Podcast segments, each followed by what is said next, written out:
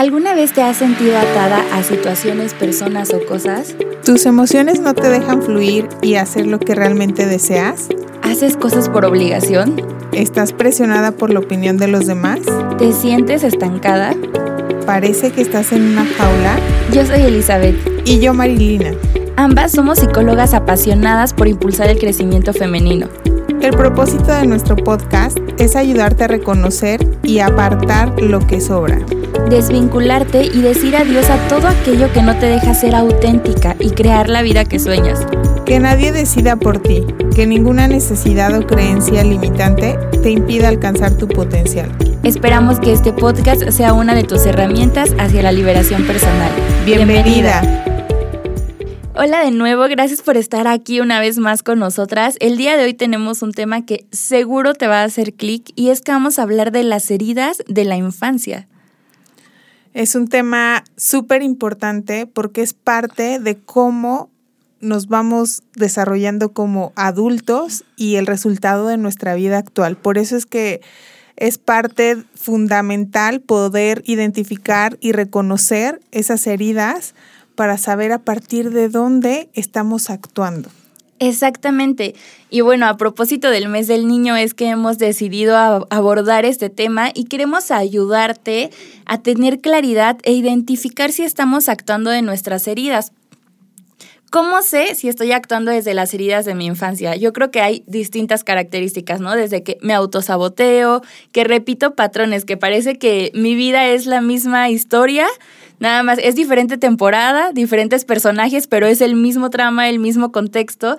Y algo que, he leído y que también me parece bastante interesante es cuando nos cae el 20 y decimos, me estoy pareciendo a mis papás. Esto que yo decía que no me gustaba de ellos, yo también lo estoy haciendo y todo eso se origina de una herida de la infancia.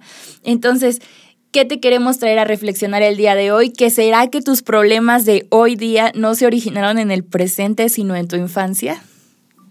Eli, acabas de decir un tema, o sea, un punto bien importante. Justo, o sea, somos resultado de nuestro pasado, ¿no? De repente a mí en, en consulta me como que le saca de onda decir, pero ¿por qué tengo que regresar al pasado y no solo enfocarme en el presente? Porque es esencial entender de dónde viene todo eso que nos está acongojando el día de hoy. Ahí está la importancia. Y otro punto bien importante aclarar es que yo creo que todos tenemos heridas. O sea, no hay manera de salvarnos de ese tema. ¿Por qué? Porque venimos de seres humanos. Nuestros papás son seres humanos. De repente los creemos como personas extraterrestres, ¿no? Y de que no se pueden equivocar y ponemos demasiadas expectativas en nuestros progenitores, pero la verdad es que ellos igual vienen con sus heridas, ellos igual no están preparados emocionalmente muchas veces como para tener un hijo, para saber qué es lo correcto.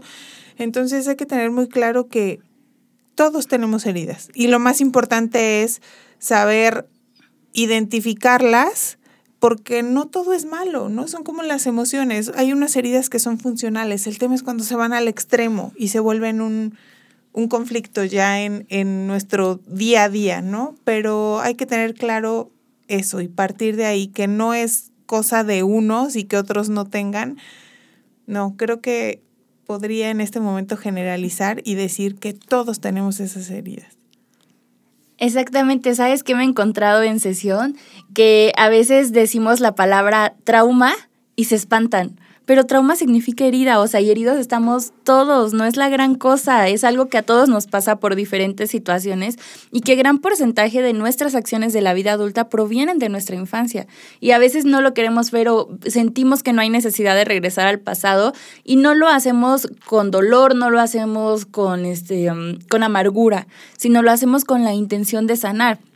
Ahora tú lo acabas de decir, hay diferentes ambientes en los que crecemos, ¿no? Ya sea que nuestros papás estuvieron listos o que no estuvieron listos, etcétera. La realidad es que todos fallan. Suena crudo, pero es una realidad. Todos fallan de por una cosa chiquita, por una cosa grande, porque nadie es perfecto. Y entonces esto nos va generando heridas. Ahora, ¿qué es lo que sucede? Que cuando somos niños tenemos ciertas necesidades. Necesidades básicas, obviamente, como la alimentación, la protección, este, el tener un hogar donde vivir, pero hay otras necesidades emocionales como la atención, la protección emocional, la validación emocional, que nos den guía, que nos den libertad de experimentar. Y cuando esto no lo vivimos, entonces se comienzan a generar pequeñas, pequeñas fracciones en nosotros que nos van afectando y nos van repercutiendo en la vida adulta. Algo que tú también mencionaste y me parece bastante interesante es que no, a veces nuestras heridas son funcionales no es que sean malas. ¿Qué es lo que sucede? Que cuando nosotros estamos niños y vivimos en X contexto, más adelante pondremos ejemplos, vivo en X contexto y es de alguna manera estresante para mí, porque yo siendo un pequeño yo no tengo los recursos, yo no tengo las herramientas, yo no tengo el conocimiento para entender cuál es la mejor manera de hacerle frente. Entonces yo que comienzo a hacer, comienzo a actuar de ciertas formas, comienzo a, a tener ciertos comportamientos que en ese momento me funcionan, que en ese momento me ayudan a sobrevivir, por así decirlo, a la situación por ejemplo, cuando eres el héroe de la familia, ¿no? Y ha, y ha habido casos en los que me ha tocado de que, híjoles, me platican su historia y no, pues es que yo desde que era chiquita, a lo mejor este papá no estaba y yo dejé de estudiar o me puse a trabajar o así para ayudar a mamá y mujeres enteras, mujeres capaces, o sea, impresionantes en cómo se han desarrollado, pero que vienen cargando eso de que no pudieron disfrutar porque tenían que ser la héroe que salvaba a la familia, ¿no? O también está el famoso chivo expiatorio. Ya sabes, que es este el que se vuelve rebelde, el que anda aislado, o sea, el que anda en su mundo, pero que de alguna manera también es una forma de llamar la atención. O está el que de plano no hace nada, o sea, que no da lata como si no existiera para no irrumpir en el mundo de los papás. Entonces, ¿qué es lo que sucede? Que todos estos son patrones de comportamiento que vamos desarrollando y que vamos aprendiendo a modo de sobrevivir. O sea, es lo que en ese momento me es más funcional para sobrevivir al ambiente familiar que estoy viviendo o para sobrevivir o suplantar las carencias emocionales que yo ya tengo. Y esto se van volviendo máscaras que después se reflejan en nuestra vida adulta. Claro, y más que sobrevivir, Eli, yo diría que cuando actuamos a partir de la herida es este tema de ser aceptados, ¿no? Por los progenitores, de disminuirles el dolor. Es algo tan inconsciente que no nos damos cuenta y que obviamente solas no podemos identificarlas. Sí se necesita ayuda, sí o sí, porque es algo tan profundo, porque buscamos aceptación de, de nuestros progenitores. No importa que no convivas con ellos, no importa que te hayan abandonado, siempre traemos en el inconsciente evitarles dolor y ser aceptados y tener su su amor. Entonces, ¿cómo tenemos el amor de los progenitores? Haciendo lo que ellos hubieran deseado, ¿no? Y esto pasa súper común, que el papá hubiera querido tener una carrera y entonces ahí va la hija, ¿no? Ah, no, yo sí, porque si él no lo pudo hacer, que él viva a través de mí, no me importa, pero que él viva esa satisfacción a través de mí. Y esa es una forma de dar el amor. Las heridas se generan desde que nos conciben, ¿no? O sea, desde qué forma nos conciben. Si somos unos niños deseados, no deseados que si se casaron por nuestra culpa, desde ahí es un tema hasta energético. Exacto. No, últimamente me ha dado el tema de la energía durísimo, pero me queda clarísimo que somos energía, ¿no? Y con esa vibración nos vamos comportando. Y ahí va otra vez el tema de los papás, ¿no? O sea, si tus papás viven en vibración de preocupación, de estrés, aunque no te la digan, atraes la vibración, se siente. Entonces, por eso es tan importante trabajar con el inconsciente, porque aunque no se hable, cuando me ha tocado ver a papás, le digo, es que no importa que tú pongas tu cara feliz, o sea, la vibración, el ambiente se siente el estrés, se siente que pasa algo, aunque tú no sepas que tu papá fue infiel, lo sabes. No lo tienes en el consciente, pero está en el inconsciente y entonces vas repitiendo esos patrones y entonces buscas parejas que sean infieles. Buscas el tipo de relación que viste en tus papás, consciente o inconsciente, ¿no? Inconsciente de, ay, no, todo está perfecto, pues buscas ese tipo de relación, ¿no? De apariencia todo perfecto y por dentro tremendo. Entonces, a partir de ahí, ¿no? Nos vamos relacionando de esas heridas. Entonces es casi inevitable no relacionarte a partir de, porque somos energía y porque desde que nos conciben, pues traemos esta vibración de culpa, de miedo, de engaño, de etcétera, etcétera, porque ya nos conciben con cierta intención, ¿no? Y no consciente. O sea, aquí no se trata de juzgar, porque pues, somos seres humanos, ¿no? Y no, no hay manera de juzgarnos unos al otro, porque siempre digo yo, o sea, ¿con qué valor moral tú puedes juzgar a alguien? Sí, exactamente. No, no, no, no nos toca, mira, yo le digo mucho a mis pacientes, cuando nosotros somos adultos, que creo que la mayoría que estamos escuchando este podcast lo somos, nuestra relación con nuestros padres se vuelve horizontal y no vertical. Cuando somos niños nuestra relación es vertical. ¿Por qué? Porque los papás son los que nos dan, nos dan, nos dan, o en teoría, ¿no? Nos deberían de dar y suplir nuestras necesidades. Pero cuando somos adultos, oye, estamos, mm, si tú quieres por cuestiones de respeto lo que tú quieras, no vamos a ponerle que, ay, estás igual porque obvio que llevan más años de vida, etcétera, pero estás de manera horizontal. Entonces ya no podemos esperar que ellos vengan y nos den. Y has dicho algo interesantísimo, y es que cuando somos adultos seguimos repitiendo esos patrones. Yo creo mucho que, como lo decía al inicio, cambiaremos la temporada de nuestro Netflix personal pero sigue siendo la misma trama. Y siempre utilizo mucho de ejemplo la serie de You, no sé si la has visto del, del, chico este que es acosador, que literal en cada temporada es la misma trama, solamente cambian los personajes. Y los personajes tienen las mismas características que los de la temporada anterior. Y es igual en nuestra vida. O sea, llega un momento en el que dices, ¿por qué siempre me relaciono con el mismo tipo de personas? ¿Por qué siempre me pasan estas cosas a mí? Oye, no te pasan. Y, la, y si te relacionas es porque tú los escoges y si te pasan es porque tú lo provocas, ¿no? Y esto de pronto se escucha como, ay, impactante porque nosotros tendemos a seguir de pronto con esa mentalidad de niños y esta mentalidad de niños en la que todo es vertical y los demás me tienen que dar. Entonces yo digo, es que me pasó porque la vida sí me lo mandó, ¿no? O es que el otro no me da o el otro hizo esto o así. No Tú ya eres un adulto y tú ya decidiste estar allí de manera consciente o inconsciente. Y eso es lo que queremos como despertar en ti el día de hoy, que hay muchas cosas en nosotros que son conscientes, pero esperamos que todo esto te pueda traer la claridad para ser consciente de ello. Te voy a poner un ejemplo. Piensa en tres características de tu pareja que no te gusten. Tres características de tu pareja que digas, mm, esto como que no me encanta. Y ya que las tengas en mente, ahora piensa quién de tus papás tiene esas características. Porque es impresionante y cuando te cae el 20 dices, ay, ¿no? Es súper fuerte. Justo cuando eh, planeamos el podcast, pues me empecé a empapar. Y es fuertísimo, justo, ¿no? O sea, decía, ¿cómo vamos repitiendo el mismo tipo de relación? ¿Nos vamos a lo similar o al opuesto? Pero entonces lo opuesto también es lo mismo, ¿no? Porque estás luchando con no repetir y en tu lucha constante de no repetir terminas repitiendo, pero lo opuesto. La idea aquí es generar lo que realmente quieres tú, ¿no? Y aquí yo les lanzaré otra pregunta, o sea, ¿de verdad quién está actuando? ¿El niño o el adulto? Exacto. No, generalmente actuamos a partir de nuestra herida y ahí sale el niño, no el adulto que realmente quieres ser, ¿no? Y siempre volvemos al mismo tema, o sea, ¿quién quieres ser? O sea, en, el momento que te das cuenta, tienes la oportunidad de empezar a trabajarlo y no basta con, me quedó súper grabado lo que me decías, ¿no? O sea, mucha gente cree que viendo Instagram, leyendo libros y escuchando podcast es suficiente. No, o sea, de verdad sí requiere un trabajo bien profundo porque es algo bien delicado.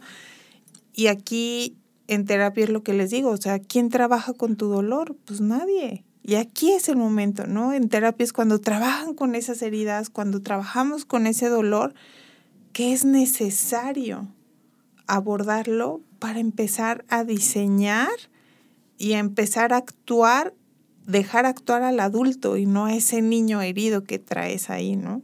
Sí, y es que se me vino mucho a la mente ahorita un ejemplo que les pongo siempre en sesión, ¿no? Y les digo, a ver, de cuando pasa una situación estresante en nuestras vidas, siempre la asociamos con una situación estresante de nuestra infancia. Ahora, no es como que a lo mejor el jefe me regañó y yo me puse a pensar que así también me regañaban mis papás. No, es de manera inconsciente, es irracional. Pero ¿qué es lo que sucede? Yo siempre les pongo este ejemplo. Es como si fueras en una carretera manejando, ¿no? Y de repente, o sea, va todo súper bien, vas manejando tú y al lado va una niña. ¿No? Todo ok.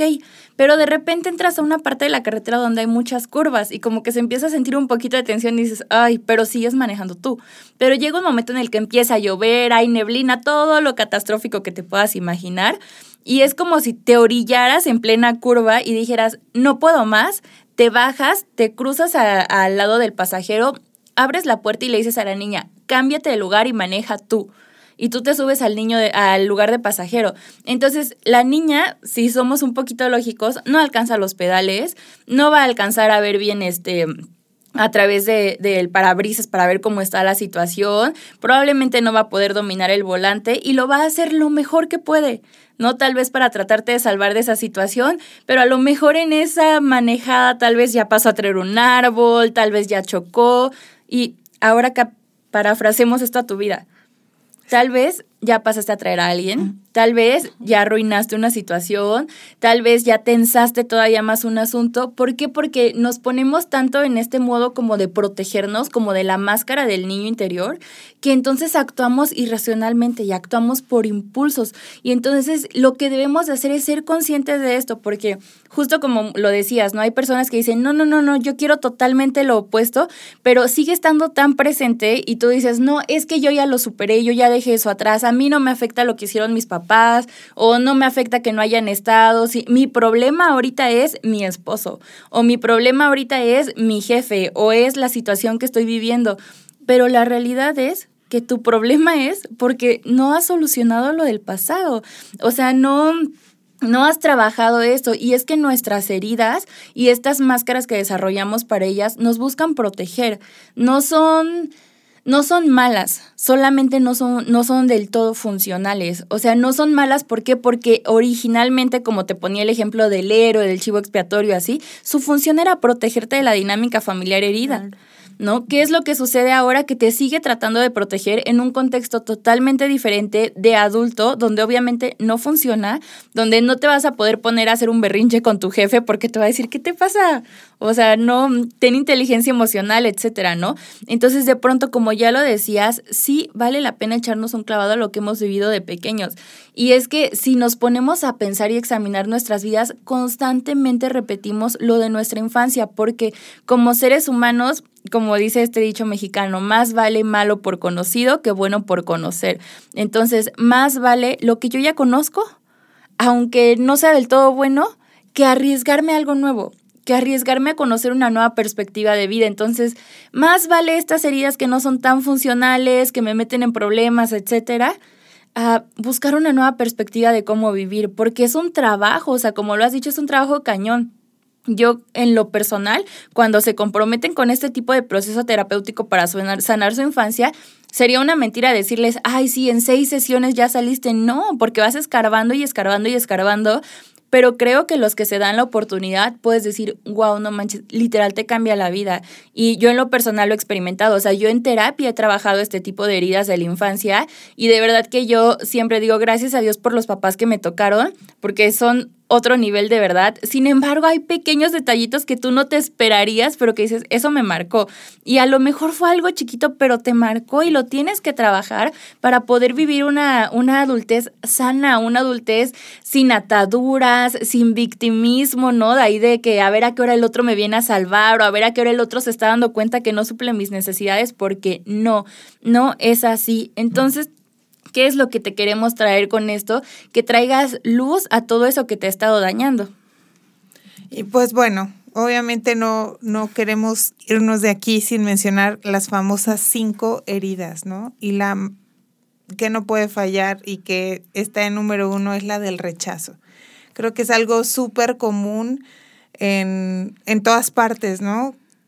En pequeños detalles te puedes dar cuenta de de cómo estás viviendo constantemente el rechazo, ¿no? ¿Tú tienes algún ejemplo, Eli, que se te venga a la mente?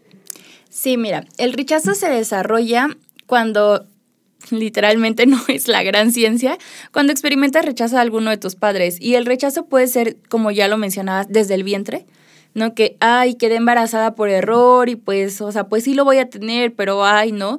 Y yo he visto casos en los que de verdad, o sea, a los papás les pesan sus hijos y literal te lo dicen, es que mis hijos me pesan porque yo no los deseaba y obviamente que el niño siente el rechazo, ¿no? El rechazo se experimenta generalmente con los papás o los primeros cuidadores, pero también se experimenta, por ejemplo, en situaciones de escuela. Cuando eh, comienzas tu vida escolar y de pronto todos te excluyen. Y entonces, ¿qué es lo que pasa? Que de alguna manera tú vas asociando que no vales y que como no vales, por eso te rechazan y por eso te hacen a un lado y tú creces de manera interna con ese chip. Entonces dices, si me van a rechazar, si yo no valgo, si como que yo no hago la gran diferencia en este mundo, pues mejor así como de una manera pasiva, ¿no? E incluso de adultos podríamos decirlo que como este escudo defensor del rechazo es huir de las situaciones. A lo mejor tengo, no sé, una propuesta de trabajo buenísima, pero me da tanto nervio que me vayan a rechazar que mejor no me presento a la entrevista. O a lo mejor, este, no sé, me gusta una persona y yo sé que también le gusto y queremos salir, pero, híjoles, ¿qué tal si ya cuando me conozca no me quiere? Mejor no, mejor no hago nada. Entonces tendemos constantemente a huir de las situaciones. ¿Por qué? Porque tenemos una herida de rechazo. Claro. Y y buscamos constantemente sentirlas, porque es algo que conocemos. Hasta físicamente generamos ciertas sustancias cuando pasan las diferentes situaciones y las vamos buscando, porque a fin de día nos regresa a esa zona segura, entre comillas, de nuestra infancia, de cuando estábamos con nuestros primeros cuidadores, a esas primeras sensaciones que aunque no sean placenteras, son conocidas. ¿No? Entonces, por eso es como bien delicado porque el 95% de nuestros actos diarios, de nuestros pensamientos diarios son inconscientes. Solo el 5% es de manera consciente. Entonces, dense cuenta de pues de qué tan importante es, ¿no? El inconsciente, 95%, solo el 5% son esos actos que pensamos, que realmente planeamos, realmente el porcentaje es mínimo. Entonces, imagínate que actúas a partir de la herida, ¿cómo van a ser tus actos? Constantemente lastimarte tras lastimarte tras lastimarte, porque es lo que conoces, ¿no? Sí, exacto. Y perdiéndote situaciones tan buenas por el miedo a que te rechacen por el miedo a sentir ese dolor del rechazo, porque claro que es válido, claro que lo sentiste, claro que dolió horrible, por supuesto, a ninguno nos gusta que nos rechacen, ¿no? Entonces, obviamente que tú lo haces por protegerte, pero porque tienes en tu mente un no. Pero ¿qué pasaría si sí? ¿Qué pasaría si sí te dan ese trabajo? ¿Qué pasaría si sí te aceptan esa salida, este, no sé quién te gusta? ¿Qué pasaría si sí tienes la oportunidad de realizar eso que te encanta? O sea, ¿qué pasaría si sí? Y es que cuando hay una herida de rechazo tienden mucho a aislarse, tienden mucho a, a como abrumarse, ensimismarse y se pierden del exterior. Y sí, claro que el mundo, o sea, no vamos a maquillarlo, el mundo es difícil porque la vida es difícil en general, ¿no? Pero tú decides cómo verla y tú decides tan fácil como que si alguien me rechaza, pues ya no vuelvo a tener contacto con esa persona. Y discúlpame, sé que acabo de decir tan fácil, pero sé que no es tan fácil para, para todos, ¿no? Pero es algo que tienes que aprender, o sea, yo en lo personal creo que todos tenemos un poquito de todas las heridas, entonces es cuestión de que lo aprendas, lo identifiques, lo trabajes y digas, bueno, si me rechazas simplemente era alguien que no tenía que estar en mi vida y agradezco a la vida que me mostró que no tenía que estar aquí, pero ¿cuánto te estás perdiendo por ese miedo al rechazo? Claro, y por el miedo en general, ¿no? El miedo siempre paraliza todo el tiempo. La segunda herida es el abandono. Son adultos que se vuelven víctimas y dependientes. Prefieren abandonar que ser abandonados, ¿no? Y entonces mejor termino a mi novio antes de que él me engañe, antes de que él pierda el interés y él me vaya a dejar. Entonces tienden a dejar ellos primero, a esperar, o sea, y porque traen la idea de que va a pasar algo malo, porque no siempre los van a abandonar, pero como ya actúan a partir de la herida y asocian a partir de la herida, pues claro que mejor lo dejo, aunque el pronóstico era bueno, ¿no? Y eso incluye también trabajos, o sea, no solo es en las relaciones personales, o sea, lo que quiero es que se den cuenta de la importancia que tiene hasta en la vida profesional y en los resultados económicos que están teniendo el día de hoy, porque también se relacionan, ¿no? Entonces, de cuánto, como decía Eli, se están perdiendo por el miedo al abandono. ¿No? Y volvemos al miedo, solo va cambiando rechazo, abandono y es el miedo presente constantemente, ¿no? Capaz que ya el novio les iba a dar el anillo, pero no, no, no, ¿qué tal que no? Y como no se sienten merecedoras, pues claro que mejor lo corto yo antes de que él termine algo. Sí, exacto. Creo que acabas de decir la clave. Todas las heridas eh, experimentan miedo, solamente su función es diferente, porque en el abandono es este miedo a la soledad, que al fin y al cabo tú te la terminas provocando, porque la herida de abandono se da cuando hay ausencia cuando hay una ausencia de papá o de mamá, ya sea física o emocional, o sea, no quiere decir así como de que, ay, literal, no tuve papá o literal, no tuve mamá, obviamente esa es una herida de abandono, pero también cuando sí los tienes, pero están emocionalmente ausentes, se genera la herida de abandono. Ahora, ¿qué es lo que sucede? Que comienzas a tener dificultades para manejarte a ti mismo, para manejar la soledad, porque si la persona que más se supone que me debería de amar no me amó, ¿Cómo los demás me van a amar? Si la persona que se supone que me deseaba, que me debía de amar, de estar conmigo, cuidarme, me abandonó, ¿cómo los demás lo van a hacer? ¿No? Entonces te empiezas a relacionar desde este, desde este pensamiento irracional, pero ojo, porque algo que pasa con las heridas es que no nada más el, lo provocas en el exterior, porque eso sí quiero dejártelo bien claro, tú lo provocas. No te tocaron esas personas, tú las escogiste. No te pasaron esas situaciones, tú te pusiste en esas situaciones por la herida que traes. Entonces, pero otra característica muy curiosa de las heridas es que tú mismo te lo provocas a ti. Porque entonces como me abandonaron emocionalmente o físicamente, yo también lo hago. Y entonces yo también me empiezo a descuidar, yo también no cuido de mi salud, yo también a lo mejor este, no me tomo el tiempo para trabajar mis emociones, o sea, hasta cositas chiquitas como que si inicias un proyecto lo abandonas, como que, este, no sé, a lo mejor te propusiste lograr tal meta y no la has hecho. ¿Por qué? Porque te estás abandonando a ti mismo. Y creo que otra vertiente de la herida del abandono es que sí justo son muy, este, tienden a abandonar para no experimentar como esta, esta sensación, pero también hay, hay como todo un proceso y es una herida muy interesante de la que creo que más adelante valdría hacer un podcast, porque al menos en lo personal a mí me llegan bastantes pacientes con esta herida, y es que su vida se vuelve un teatro. O sea, su vida está llena de victimismo, que el otro no me deje porque el otro no me da lo suficiente y así. Y son personas que se fusionan con el otro.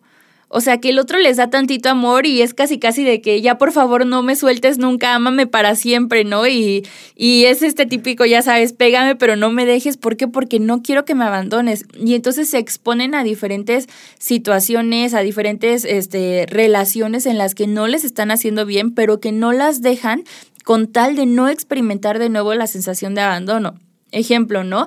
Cuando entra este el famoso triángulo dramático de la codependencia, o sea, la codependencia, la dependencia emocional es sí o sí una herida de abandono porque con tal de no sentir esa, esa horrible sensación, que por supuesto se siente horrible, que te abandonen, yo me vuelvo codependiente de ti y yo dejo de existir para que existas tú, porque entonces estoy tratando de que tú suplas todo eso que me dieron, ¿no?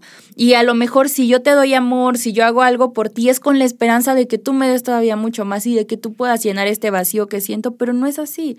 No, por supuesto que nadie va a llenar las necesidades personales y esa es una falsa creencia que pues sí, yo también escucho muy común, ¿no? De, es que mi pareja no me da esto, es que mi mamá, es que nadie te lo va a dar, o sea, ya somos seres completos desde que nacemos, no hay manera que alguien más venga a llenar lo que ya tienes, ¿no? Porque lo tenemos, de verdad, lo tienes, aunque no lo creas, lo tienes, solo hay que, se me imagina como un diamante sin pulir, obviamente falta pulirlo y falta decidir querer verlo, porque es una decisión.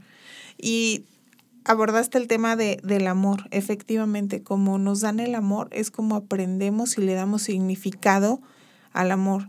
Si para ti recibiste el amor, entre comillas, con el rechazo, con la agresión, con engaños, así tú vas a ir asociando que eso es amor, ¿no? Y entonces te consigues la pareja que te engaña, la pareja que te rechaza, la que no te acepta y dices, claro, me quiere, ¿no? Entonces, afortunadamente tienes la posibilidad de crearte esa versión que tú quieres ser, porque no es así. O sea, siempre les digo yo, no confíes al 100% en tus pensamientos y porque se van creando creencias erróneas, totalmente erróneas, como esas, ¿no? Que el amor es agresión. Que, ay, pues me engaña, pero regresa conmigo. Es parte de... No, y, me, y regresa conmigo porque me ama. Entonces, imagínate cuánto me quiere que me engaña con 20 y regresa. Uy, muchísimo. ¿Sí me explico? O sea, es de risa, pero de verdad pasa. O sea, de verdad lo he escuchado y digo, no, no, no, no es posible porque, pero también sabes por qué pasa mucho eso, porque no hay otro referente. Porque no, obviamente, como no andas en la vibración, como actúas a partir de la herida, te relacionas de personas igual que tú y entonces de dónde tomas referencia de que hay otro tipo de amor, que hay otro tipo de vida. No hay manera. Sí hay manera, porque yo creo que hasta viendo una novela, no, o sea, de verdad yo sí les digo, oye, yo entiendo que en tu medio no haya de dónde agarrarte y tomar referencia del admiro, de mira, tiene un matrimonio bien, de mira, me gusta cómo vive, pero hay películas, o sea, puedes decir, oye, a lo mejor no es como en la película, pero aquí veo que, que se respetan. ¿Será posible? ¡Qué raro! Exacto. No, y empezar a cuestionarte, o sea, ¿de verdad exist podrá existir el respeto? Y empezar a sembrar esa semillita de que no lo que tú viviste es lo absoluto. Existen mejores vidas, ¿no? Mejores creencias, mejores... Y lo más importante de esto es empezar a dejar un legado, que se empiece a tomar responsabilidad y no se vaya pasando eso de generación en generación porque se vuelve interminable. O sea, en sesiones así de, a ver, vamos a platicar, llego hasta los abuelitos. Sí. Pero esto viene desde los tatarabuelos, desde 20 generaciones atrás, porque nadie se ha atrevido a hacerse responsable de su vida y decir, a mí no me gusta y yo empiezo a diseñar la vida que yo quiero. Y entonces se viene repitiendo el abuso, el abuso es muy común. ¿No? Y de verdad abuso emocional, abuso físico, abuso sexual, económico, que digo, híjole, qué pesado. Pero pues viene de una tras otra, tras otra generación, tras otra, tras otra, y yo, a ver, ¿quién va a poner el alto? ¿Quién va a decir, oye, no me gusta, no creo que sea lo correcto? Y paro para que mis próximas generaciones, llámese sobrinos, llámese hijos, llámese nietos, ya no pasen por este abuso ahí está, o sea, de verdad, dense cuenta que está en sus manos, no es algo del otro mundo, no es algo de las películas, sí puedes diseñar tu vida. Claro, tú puedes construir literal la vida que quieres, ¿no? Y es que si estamos esperando a que nuestros papás les caiga el 20 de todo lo que nos faltó, o sea, aunque te lo dieran en este momento, no funcionaría. ¿Por qué? Porque ya pasaste esa etapa. Ahora quien te corresponde es a ti. Y bueno, no, para no entrar tanto en detalle, porque de eso te vamos a hablar en el siguiente episodio, ¿qué es lo que sucede? Que hoy nos gustaría que identificaras estas heridas y que pudieras decir, ok, creo que esto me está haciendo clic, como que yo encajo en eso y que te empieza a caer el 20, como bien lo decías, ¿no? Que te empieza a decir, a decir, oye, ¿por qué estoy actuando así? ¿Por qué me estoy relacionando con esas personas? Y otra de las heridas es la humillación. ¿Y qué es la humillación? Igual te digo, no tienen como tanta ciencia en sus nombres. O sea, la humillación es cuando te han dicho algo que te lastimó, que te hizo sentir inferior, que te hizo sentir que, pues que en ese momento a lo mejor si tú quieres que eras poca cosa. ¿Y qué es lo que pasa con la herida de la humillación? Que entonces desarrollas una personalidad masoquista. Y te encanta, bueno, no es que te encante, pero estás acostumbrado a estar con personas que se burlan de ti, con personas que te hacen sentir que no vales nada, que eres indigno, que tú no mereces, y tú dices, ok, sí, esto es lo que soy, ¿no? Y porque de pronto por dentro de nosotros está este deseo hacia la libertad, ese deseo, porque creo que todos dentro de nosotros tenemos como nuestra idea de nuestra mejor versión. O sea, tú mencionabas ahorita así como de, ah, es que a veces no tenemos referentes de dónde guiarnos, pero creo que dentro de nosotros siempre está el cómo te gustaría que fuera tu vida y yo pienso mucho que si está dentro de ti es porque por supuesto que puedes lograrlo, por supuesto que puedes alcanzarlo. Entonces, de pronto, si no alcanzas a llegar a eso todavía, es porque no has detectado, o sea, para llegar a una meta tienes que dar el primer paso, tienes que identificar cuál es el camino, cuáles son, te vas a ir a la derecha, a la izquierda. Entonces, que esta referencia sea el primer paso para decir, oye, yo estoy siempre rodeada de personas que se burlan de mí de personas que me hacen sentir menos, de personas que no me valoran, que me agreden, que me rechazan, que me limitan, que me dicen, tú no porque eres esto, o, o sea, y, y, hablando de mujeres, no, tú no porque eres mujer. O sea, esto todavía se da bastante en las parejas. A mí me ha tocado este, pacientes que no, tú no porque eres mujer, o sea, hasta aquí su esposo ya les puso ese freno y ellas lo permiten porque vienen de una herida de humillación en la que solamente se permiten vivir de manera pequeñita. No sienten que hay grandeza para ellas, no sienten que hay libertad para ellas, no creen que no creen que sean dignas y ya se acostumbraron a un frasquito de vida tan chiquito que ven tan distante o tan lejano y con tanto añoro el poder tener una vida increíble cuando también está para ellas.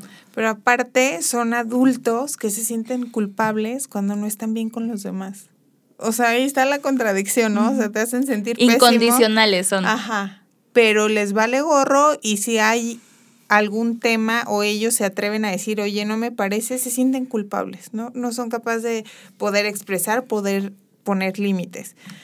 Y este es un tema nuevamente pues de lealtad con sus padres, ¿no? De querer salvarlos, de vivir el dolor o sea, de sus padres a través de su dolor. Entonces yo me dejo humillar para que mi papá no sufra tanto, ¿no? La humillación que él sufrió. Y entonces es una alianza que se hace con el dolor de ellos. Por eso es tan importante hacer esta separación, saberse independiente y como lo dijiste, ahorita ya somos adultos, o sea, somos inconscientes, entre comillas, de los cero a los siete años. Después de los siete años ya es tu responsabilidad. O sea, ya no hay tema de que, como dijiste, o sea, que ahorita tu papá diga, ay, discúlpame, ya no te voy a humillar, que se pueda hacer algo, no. Realmente ya se hizo, porque es de los cero a los siete. Claro que los siete años todavía es una edad en la que no tenemos la madurez emocional, ¿no? O sea, yo le agregaría un poquito hasta la adolescencia, porque creo que en la adolescencia es donde todavía manifestamos mucho las heridas, ¿no? Como, como estos ejemplos que les ponía del chivo expiatorio de, de que de pronto oye, sientes tanta falta de atención que entonces te vuelves lo más rebelde del mundo, ¿no? Claro. Pero ya tienes un poco más de conciencia, o sea, ya tienes un poco, ya tienes voz. Sí, de los cero a los siete es como el impacto, o sea, es cuando recibimos mayormente esas heridas. la, nutrición o la falta. Efectivamente. Y a partir de los siete ya empiezas como a, a, ver otro tipo de cosas, pero de los cero a los siete es cuando se desarrollan, creo, mayormente y cuando recibes y ya se vas como formando esta parte consciente. Sí, y es que somos, o sea, cuando nacemos somos seres nuevos llenos de, de necesidades y necesidades que buscan ser suplidas y que si no se convierten en carencias, como bien lo has dicho, ¿no? O sea, entonces los primeros años son decisivos para estos. Y otras de las heridas que se genera dentro de nuestros primeros años es la herida de injusticia. O sea, y, la herida de injusticia en lo personal, así cuando yo la, la, escuché por primera vez, dije así como, ay, pues como que hayas vivido a lo mejor un abuso o algo que, o una enfermedad terminal en tu familia, ¿no? Claro que sí es eso, pero la herida de injusticia también es desde que te, ah, no sé, te pasó algo chiquito en la escuela, a lo mejor como de que alguien más ganó el premio que tú merecías. O sea, y a veces no son como situaciones tan dramáticas o tan grandes, sino más bien es el impacto que tiene en ti. O sea, qué tanto tú lo sentiste en ese, en ese nivel, ¿no? Qué tanto tú sentiste que no te fue cumplido. Entonces, ¿qué es lo que pasa? Que como sientes que la vida no es buena contigo, que la vida no es justa contigo, te vuelves súper frío, te vuelves súper rígido, dejas de disfrutar porque entonces todo se vuelve súper cuadrado.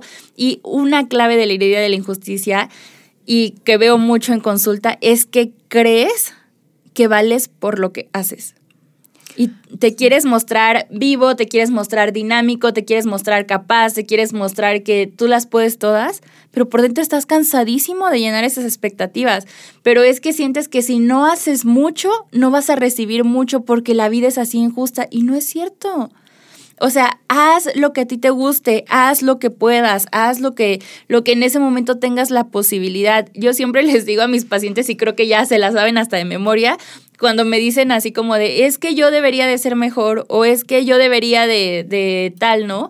O sea, yo siempre les digo, ¿en dónde dice? ¿Firmaste un contrato cuando naciste? ¿Está en la constitución? O sea, ¿dónde dice que deberías de? No. No vivas desde la injusticia de que a lo mejor en tu niñez fue, fue de pronto como, mm, ¿qué palabra utilizar? Fue de pronto como presionada por cumplir expectativas de los papás, fue de pronto presionada de que, porque piénsalo de esta manera, se vuelve injusticia porque tú quieres a lo mejor jugar, tú quieres a lo mejor ensuciarte, llenarte de tierra y el papá te dice, no, sentadito a derecha, aquí bien portado, etcétera, y te, te roba como como ese placer y entonces tú te vuelves así, o sea, te vuelves muy rígido, te vuelves muy cuadrado, te vuelves muy frío, te vuelves muy, muy, ¿cómo decirlo? Como valiéndote a través de lo que haces. Y, y esta herida de la injusticia se da en familias que no expresan emociones, ¿no? Esas familias donde no pasa nada, ¿no? Y ves al papá como súper preocupado, estresado, y el hijo le pregunta, oye, ¿qué te pasa? Nada, nada, todo perfecto. Y no existe esta verbalización de las emociones. Y entonces, por supuesto que eso es injusto, ¿no? Y entonces crecen y son adultos que temen a equivocarse, ¿no? Y que quieren hacer todo perfecto y que quieren que controlar todo para que no haya equivocación. ¿Por qué? Porque así aprendieron que todo tiene que estar perfecto, que no son vulnerables, que nada los tira y que todo tiene que estar siempre bien. ¿Por qué no aprendieron esta parte de expresión y de saberse vulnerables y seres humanos, ¿no? A fin de día, que eso es lo que somos los seres humanos, vulnerables, o sea, no podemos ser perfectos. Así es. Y otra herida que va de la mano con esta es la herida de la traición, que la herida de la traición es cuando alguna de nuestras necesidades no se vio cumplida, ¿no? Cuando la confianza que yo había depositado en mis padres, en mis primeros cuidadores, de que ellos iban a suplir esa necesidad, no se hizo así no se cumplió. Entonces, ¿qué es lo que pasa? Que se traiciona mi confianza. Y esto puede ser desde que yo esperaba a lo mejor que me felicitaran porque hice algo bien y no lo hicieron. Entonces traicionaron mi confianza. O desde que me prometieron que si yo sacaba 10 me iban a llevar por un helado y no me llevaron traicionaron mi confianza. O es que somos tan vulnerables, qué cosa. O a lo mejor ya casos más grandes, ¿no? De que hubo infidelidad en casa o así. Obviamente todo es herida de traición marca. Entonces, ¿qué es lo que aprendemos con esta herida a controlar? Y aprendemos a, como ya bien lo decías ahorita con, con la otra herida, a no ser vulnerables. ¿Por qué? Porque tenemos miedo a que por esta falta de confianza que tenemos en la vida hay una separación de nuestro trabajo, de nuestra pareja, de nuestra familia, de una separación en general. Entonces, ¿qué es lo que yo hago? Planear todo. ¿Para qué? Para que no salga, salga mal. Y busco tratar de controlar hasta lo imposible, porque yo siempre le digo a mis pacientes, a ver, las personas no se pueden controlar. O sea, es una herida que tenemos que ir trabajando, porque por supuesto que tú no puedes controlar a una persona, es impredecible, ¿no? O sea, imposible tratar de controlar a alguien, no está en nuestra capacidad ni a las circunstancias, o sea, ¿cómo vas a controlar el tráfico? ¿O cómo vas a controlar si ese día va a llover o no? Son cosas que suceden, pero entonces nos volvemos tan planificadores, pero no planificadores en un buen sentido de, de, inteligencia, sino planificadores en un sentido de que es un esfuerzo que haces para no salir lastimado, para no caer en una situación de desconfianza, para no caer en un dolor. Entonces tratas de tener todo cuadradísimo, o sea, que todo encaje pieza con pieza. ¿Y qué es lo que sucede? Que sientes que tú eres quien tiene que, ¿cómo se dice? El titiretero o sea que si tú no mueves los títeres, no se va a dar la vida. Tú eres el que tiene que hacerlo así, pero oye, no lo haces porque realmente, a veces ni siquiera lo hacemos porque realmente queremos el beneficio para los demás, ¿no? O es que estoy tratando de controlar a, tal persona o así que obvio es inconsciente porque quiero que esté bien. No, es para que no te lastime a ti, ¿no? Y yo lo veía recién con una paciente que me decía, de su pareja, me decía, es que esto, esto y esto y esto me gustaría que cambiara, pero es que es por su bien. Y yo le decía, a ver, es por su bien de él, porque él se ve bien así. O sea, él se siente bien así, o viene desde tus exigencias, desde tu propia herida, ¿no? Y es que a veces así pasa, que empezamos a depositar sobre el otro y qué difícil cuando entonces empiezas a depositar sobre el otro tanto control, porque obvio se cansa. O sea, a nadie nos gusta vivir en un cuadrado, en una caja, obviamente te vas a cansar. Y creo que una de las características de las heridas es que se pueden combinar. Generalmente traemos un combo, ¿no? Traemos más de una. Y algo que yo he visto muchísimo es la herida de la traición con la del abandono. Entonces, no quieres que te dejen, pero en tu afán también de que traes este, esta desconfianza, tratas de controlar tanto todo que terminas cansando al otro y provocas que te deje. Entonces, esta es la particularidad de las heridas, que aunque no las queremos, las terminamos provocando en nuestra vida. Por supuesto, ¿no? Porque es algo que conocemos y es lo que buscamos por alianza con nuestros papás, ¿no? Por seguir con ese dolor. Y qué cansado esto de la traición, ¿no? O sea, ¿sí era la traición en lo que estábamos? Sí. Sí, perdón, perdónenme mi lapsus, esa soy yo. eh, porque, o sea, estar desconfiando son esas personas que están revisando constantemente de, ay, no dejaría, el obsesivo compulsivo, ¿no? De no dejaría la puerta abierta y entonces se regresan tres veces y entonces el coche lo revisan cinco para que no le haga falta nada. Y el control, control. El control termina por tronarnos. O sea, no es algo funcional, no es algo que te haga eh, en apariencia te hace sentir seguro, pero como dice Eli, o sea, cómo controlas el tráfico y realmente es tu percepción, o sea, uno empiezas a percibir las cosas distorsionadas, ¿no? De, ay, seguro él hizo esto para agredirme, ¿no? Y lo tomas, empiezas a tomar las cosas personales, ¿no? Y te toca el tráfico y de, ay, ¿por qué a mí siempre? Seguro soy la única que siempre le toca el tráfico. Y entonces empezamos a distorsionar y a convertirnos en víctimas de las circunstancias, cuando todo esto pues es nuestra responsabilidad y no viene del otro, viene de nuestra vibración, de nuestra herida, de nuestra historia y nadie más puede hacer nada por nosotros más que nosotras mismas. Así es, y te voy a poner un último ejemplo para ir cerrando este episodio, porque como ya lo decía Mar, todo recae ahora sobre nosotros y desde ya te invito a nuestro siguiente episodio donde te vamos a hablar cómo sanar las heridas de la infancia. En este episodio solo te quisimos dar un poquito de luz y de perspectiva sobre tal vez cuál herida te está poniendo el pie. Y déjame te pongo este ejemplo vamos a utilizar una situación, una no tan, a lo mejor tan profunda, vamos a utilizar una situación laboral, ¿no? Vamos a poner que hay un ascenso en puerta para alguien. Para, o sea, está la oferta para un ascenso en puerta, ¿no? Entonces, ¿qué es lo que sucede con la herida de rechazo? Pues tú ni te postulas. O sea, tú solito ya te rechazaste y ya decidiste que no te van a dar ese ascenso. Entonces, no es, no es tuyo ni participas. ¿No? ¿Qué, ¿Qué sucede con la herida de abandono? Te postulas, inicias el proceso, pero en algún momento te da miedo y mejor lo dejas.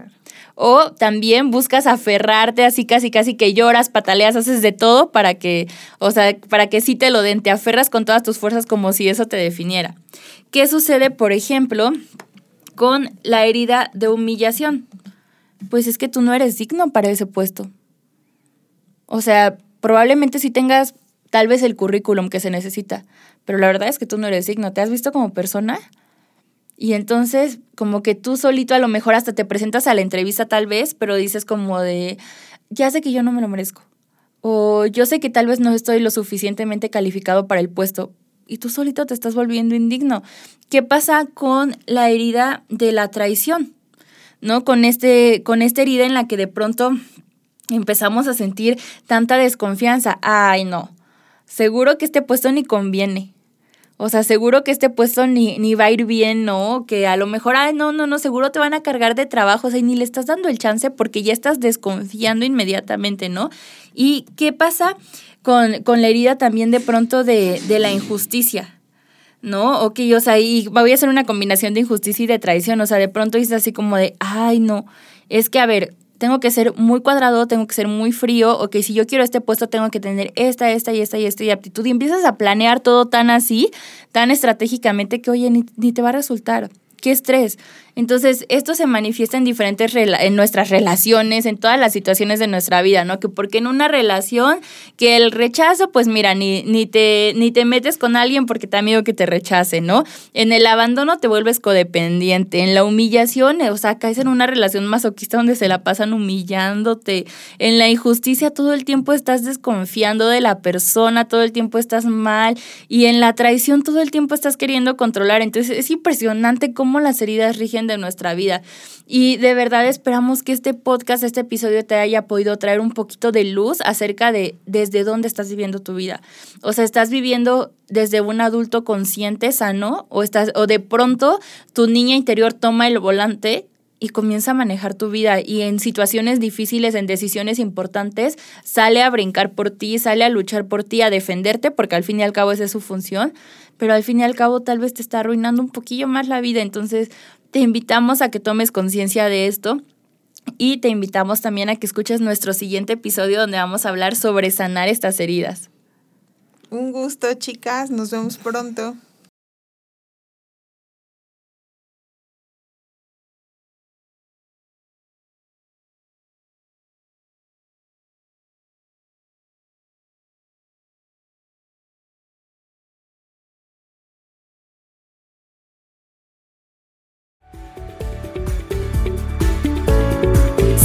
Esa jaula que no te está permitiendo vivir libremente. La verdadera prisión de la que tienes que escapar es de tu mente. No olvides seguirnos y si has decidido tomar vuelo, puedes contactarnos en... Estoy en Instagram como Marilina Arias, Psicología para Emprendedoras. Y a mí me encuentras como arroba cuéntame.psic. Gracias por escucharnos. Hasta la próxima.